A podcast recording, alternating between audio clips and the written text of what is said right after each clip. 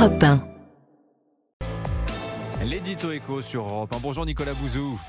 Bonjour Dimitri, bonjour Anissa, bonjour à tous. Bonjour Nicolas. On continue de débriefer le discours de politique générale de Gabriel Attal. Vous avez noté vous aussi cette tonalité très libérale à certains moments du discours. hein Ah, clairement, hein, oui. Euh, D'abord, le Premier ministre s'est dit lucide sur le fardeau de normes, la bureaucratie qui entrave ceux qui créent l'activité.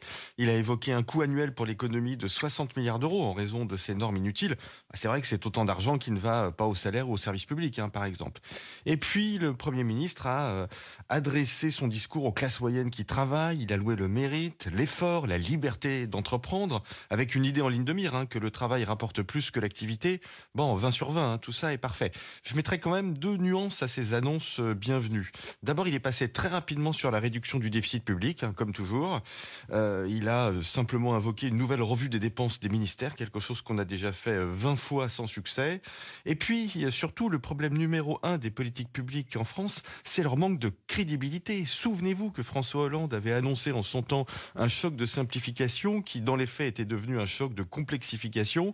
Donc dire qu'on va débureaucratiser, ça n'est pas débureaucratiser. Supprimer les normes, c'est un travail qui demande de la ténacité, du temps. Donc on verra dans quelques mois. Est-ce que c'est une politique économique de droite? Alors sans aucun doute, si on considère que la droite doit être libérale, hein. Euh, lutter contre la bureaucratie, soutenir ceux qui veulent vivre de leur travail, qui ne veulent pas être assignés à résidence, euh, payer les fonctionnaires au mérite, grosso modo, c'est le programme de David Lisnard, hein, le maire de Cannes et le président de l'association des maires qui est républicain, c'est même presque un, copier-coller. Euh, Alors moi ça me va, hein, parce que dans le cas de la France, ça me semble parfaitement indiqué. Euh, Je dirais que c'est même presque plus libéral ce qu'a annoncé le Premier ministre que euh, les républicains en règle générale. hein. Souvenez-vous que Éric Ciotti a annoncé avant-hier qu'il demandait un minimum garanti de 1500 euros pour les agriculteurs, une mesure carrément socialiste qui perpétue une tradition française, là qui propose des mesures de gauche. Euh, le Premier ministre est donc en apparence aussi libéral que Lisnard, plus que Ciotti, mais là encore, hein, attention, les précédents gouvernements d'Emmanuel Macron nous ont euh, habitués au changement de cap sur l'école Mm. ou sur le nucléaire.